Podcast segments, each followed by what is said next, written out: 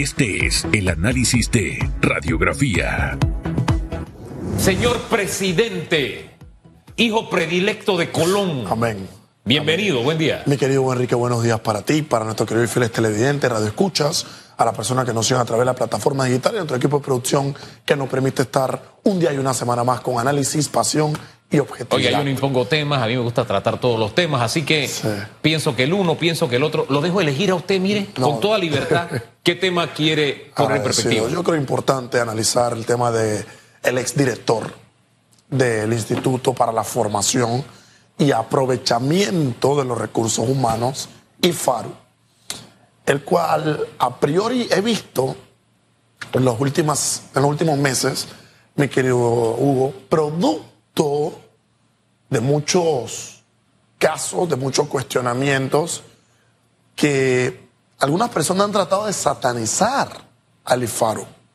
Algunas personas han tratado de satanizar la figura de la beca. Mire, ni las becas, ni los becados, ni el IFARU como institución son los culpables y son los responsables de que algunas personas con inmoralidad, de que algunas personas por palanca, de que algunas personas aprovechándose de un contacto, pues ah, tengan una pantomima, tengan unos beneficios, llámesele auxilios económicos, etcétera, etcétera. Y quienes realmente lo merecen, chicos y chicas a nivel nacional que realmente tienen las calificaciones, primero para optar para una beca, segundo que realmente requieren de un auxilio económico, pues hemos visto casos que se le dice no, no hay platita, no hay oportunidad, usted no cumple con las disposiciones o le falta un requisito y más nunca lo vuelven a llamar. Ah, pero el que tiene el contacto, ah, pero el que tiene el vínculo, pero el que, el que es palanca,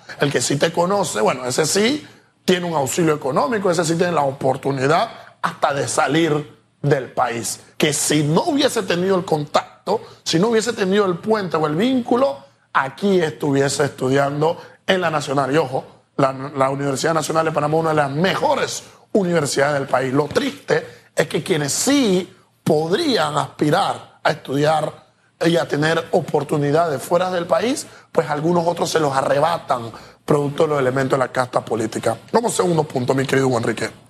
Cuando uno se adentra a la política, que no es más que estar al servicio público, al servicio de la comunidad, al servicio de la gente, uno tiene que entender que debe de desprenderse de lo personal, uno debe desprenderse de lo propio, uno debe desprenderse, soltar y renunciar a los beneficios, a las intenciones de lo que yo creo correcto y está supeditado, supeditado única y exclusivamente al tratamiento de la ley. Un- por eso que el servidor público o el funcionario debe atender y debe cumplir única y exclusivamente lo que la norma señala. Hay quienes la utilizan en su beneficio, hay quienes la utilizan en su tenor, pero para mí, en, en mi criterio y a mi entender, aprovecharte de la cosa pública para beneficiar a algunos y dejar a otros de lado, para tratar de dar oportunidades a algunos y renunciar y quitarle esas oportunidades a otros, para mí es inmoral y claramente debe ser y- y castigado. fíjese, eso lo hemos criticado en este espacio siempre. Yo recuerdo que al inicio de esta administración circularon notas con el anterior, eh, por ejemplo, administrador de la caja, la caja de ahorros. En efecto. Lo que diputados y que nómbrame a fulano y qué sé yo. Eso de las notitas de nómbrame a fulano, no. Eso de la notita de que, bueno, eh, dale el auxilio económico porque es del partido, no. Es. Todo eso es corrupción. En efecto. Si usted no llega por sus méritos, En efecto. y si el estudiante no obtiene el auxilio, que yo no demonizo la figura del auxilio, creo que Concuerdo, es viable concuerdo. en la medida que haya una reglamentación que, de acuerdo a la situación del estudiante, pueda recibir un auxilio. Concuerdo. Supongamos, usted, su papá le puede cubrir la mitad solamente de una carrera X en una universidad Z y usted no tiene los recursos y usted es un estudiante, un buen estudiante, un excelente estudiante, ¿por qué negarle el auxilio económico? Ahora, aquello de que te lo doy porque tú eres el hijo de fulanito o el hijo de menganito o te lo doy porque eres del partido o porque eres el dirigente del partido y por la totalidad de la carrera, eh, eh, eh, vamos a ser serios. Y si no, bueno, de pronto el mecanismo del préstamo, en fin, qué sé yo, pero yo no demonizo la figura, creo que es viable de acuerdo a la situación. Lo que sí quiero en este tema con todo el respeto que se merece Nando y, y presumiendo la inocencia, como siempre hacemos en cada uno de los casos, cual. es que se sepa la verdad. Porque con, mire, e- e- con esto pasó lo mismo que con el caso de la minería, de que tú decías algo, ay, que tú eres promina. Sí. ¿Para qué? Para desprestigiar a la otra persona. Entonces acá en este caso también comenzaron a utilizar nombres de personas sin ni siquiera investigar si era cierto o falso, a manchar reputaciones. Entonces yo sí quiero que se conozca quiénes recibieron dinero a través de qué, a través de yo soy el hijo de papá, o yo pertenezco al partido tal, o el diputado tal lo pidió, o qué sé yo. Eso es lo que yo quiero que se conozca, porque eso estaría Tota- al margen de la ley. totalmente. Te voy a dar una doble vía de lo que has pronunciado hoy, Hugo Enrique, que lo secundo y lo comparto íntegramente. En el año 2015, yo fui uno de los ganadores del concurso nacional de oratoria representando a mi provincia, Colón. Ese concurso me dio el mérito, uno, de aspirar a una beca, la cual me cubrió mis estudios en licenciatura, aquí en la USMA, en Panamá. Pero adicional a esa beca, mi querido Hugo Enrique, yo fui acreedor a algunas becas distintas para estudiar en Canadá. Bueno, hay un candidato por ahí que dice que Panamá y Canadá se parecen, para estudiar en Estados Unidos, para estudiar en Roma, o sea, que yo soy amante a la filosofía, y para estudiar en Inglaterra, si la memoria en este momento no me es infiel.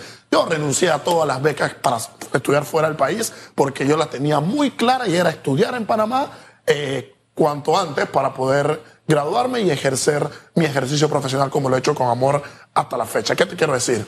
La persona que se gana una beca, la persona que tiene el mérito y cumple con las condiciones o que al mismo tiempo, como lo han indicado, su condición socioeconómica le puede permitir que el Estado le patrocine un apoyo, pues yo no tengo ningún tipo de problema. Felicidades. Vaya usted y aspira a una beca, vaya usted y solicite un auxilio económico, que haya una reglamentación correcta para que esto ocurra, pero que en efecto no sea producto del conocer o del no conocer. Y en segunda vista, se solicita de parte de algunas fiscalías el levantamiento del fuero penal eh, electoral que mantiene el señor Nando Meneses. Yo a Nando lo conozco.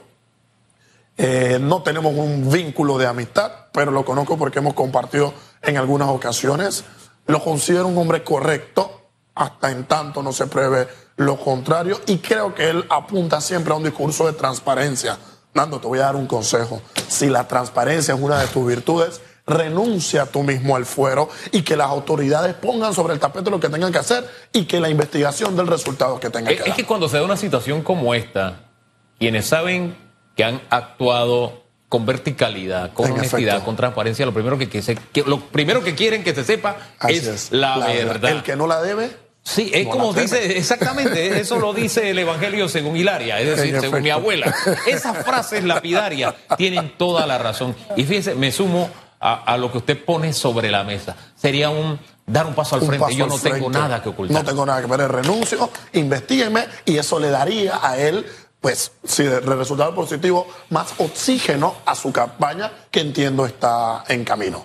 Oiga, que es lo que aparentemente de pronto ha hecho Zulay, pero lo que hay de fondo es otra En, cosa. en efecto, en efecto, ahí hay una jugada. Porque una cosa es una cosa y otra cosa es otra Eh, cosa. Definitivo. Sí, porque al final lo que ha, lo que está haciendo al renunciar le quita diputada. competencia a la Corte. Explíquele usted que es abogado. Sí, en efecto. Como ella es diputada, a los diputados se les investiga a la Corte Suprema de Justicia, son los que tienen la competencia. Es el juez competente para analizar tu causa. Al yo renunciar a mi cu- curul, al renunciar al ser diputada, pues le quito competencia a la Corte y se remite este expediente, pues, o esta carpeta, en el caso penal acusatorio, a la justicia ordinaria. Y, Y- que vaya, como quien dice, a dormir el sueño La eterno. bola pica y se extiende Tal como ha cual. pasado entonces Tal cual. en otros casos. En Don. Ian, de pasiones vivimos los seres humanos. Siempre un gusto compartir contigo, hombre, mi el honor es para nosotros y también para los televidentes a quienes damos las gracias por la sintonía hoy y queremos recordarles que este domingo 3 de marzo a las 8 de la noche ECO